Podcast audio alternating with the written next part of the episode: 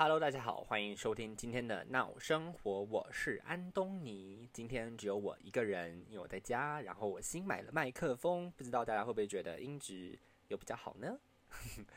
好的，今天就是来录我们之前跟大家讲的，说我们要一个全新的企划。那今天呢，我就来介绍我非常喜欢的一个美剧，叫做《六人行》。它在一九九四年播出，播了十年，在二零零四年画下句点。然后整部影集的剧情呢，就是围绕在主角六个人在纽约曼哈顿的生活。那为什么我会这么喜欢的原因，其中一个就是因为它让我想到说，哦，我大学的时候跟很多同学一起住在一起啊，然后玩的一些很多游戏，或者是干的一些很多狗屁叨叨的事情，都在那间屋子里面发生，所以我非常的爱这部影集。那这部影集的剧情呢？就是在纽约的中央咖啡馆 Central Park 旁边的公寓里面呢，住着 Monica 跟她的两位邻居，就住在她家对面，叫做乔伊跟 Chandler。然后 Monica 有个有一个哥哥叫做 Ross，他是 Chandler 的大学死党。Phoebe 又是莫妮卡的前室友，她也是公寓里面的常客。大家听到这边有点一头雾水，反正你只要想着说，哦，他们六个人是非常非常好的朋友，而且住在旁边而已，就大家这样想就 OK 了。然后有一天莫妮卡的中学的好朋友，中学应该就是国中、高中那个时候，国中、高中的好朋友 Rachel 逃婚，然后投奔了莫妮卡然后住进了他们的公寓。所以说，这六个人开始他们长达十年的友谊，长达十年的生活都混在一起。而且顺带一提，就是说，Phoebe 也是这个我们一开始提到的咖啡馆的驻唱歌手。然后一开始 Rachel 逃婚之后呢，他也找不到工作，所以就先在咖啡厅工作当一个 waitress。然后呢，这十年的生活就在这几个空间度过：Monica 家、Chandler 家、他们家楼下的咖啡馆。所以说，这部剧集为什么会这么有名？就是说，因为它不像其他影集一样，都有一个大男主角、大女主角，然后其他人都是配角。那他六个人都是主角。法国的权威电影杂志《电影手册》当中呢，就认为六人行这种以友情来连接六个人的主角彼此关系，是情境里戏剧的里程碑。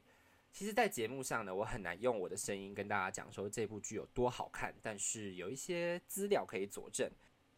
那上个月呢，六位演员终于暌违十七年，终于在 HBO 上面重逢。那这十七年中间呢，他们从来没有六个人同时出现在任何一个综艺节目上面。那许多追他们二十五年的老粉丝，都在电视机前面笑得又哭，哭了又笑，而且中间也穿插了许多过去在影集当中出现的大明星。可是比较可惜的是，饰演 Rachel 的 Jennifer 安妮斯顿前夫的布莱德·比特，也有曾经在六人行里面客串。可当时可是创了六人行的收视记录，而且在特别节目里面也有收录很多巨星，像是 Lady Gaga 跟 Phoebe 一起合唱她的经典歌曲《臭臭猫》。有兴趣的听众可以先上网听 Phoebe 唱的，再听跟 Lady Gaga 合唱的版本。虽然很明显谁比较好听，但是身为影迷的我还是比较喜欢 Phoebe 唱的五音不全的版本。还有，甚至连韩国天团 BTS 都来录 VCR，说当初学英文绘画都是靠着六人行，因为他们的内容都是非常生活化。而且顺带一提，当时台湾在播出六人行的时候，都会有就是下一个节目都是徐威老师出来讲解说，哦，影集里面会用到的美国俚语啊，或是一些用法，然后顺便教文法课，就是教学相长。然后还有 Justin Bieber。贝克汉还有泰勒斯做大明星都有出来助阵，就可以知道这部电视剧在美国电视剧史上有多大的位置。那六人行在生活当中也创造了非常多的记录，就是大家现在讲的哦，so hot 或者 so pretty 这种 so 开头的英文，它本来只存在美国的东北口音，但是因为六人行的风靡，这个文法已经在全世界流通。就例如说啊，我觉得你今天穿的 so hot，这些都是。我们会用 so 这个方式来当做发语词，来当用这用这个方法来跟大家讲的话，那就是六人行带来的这个风气。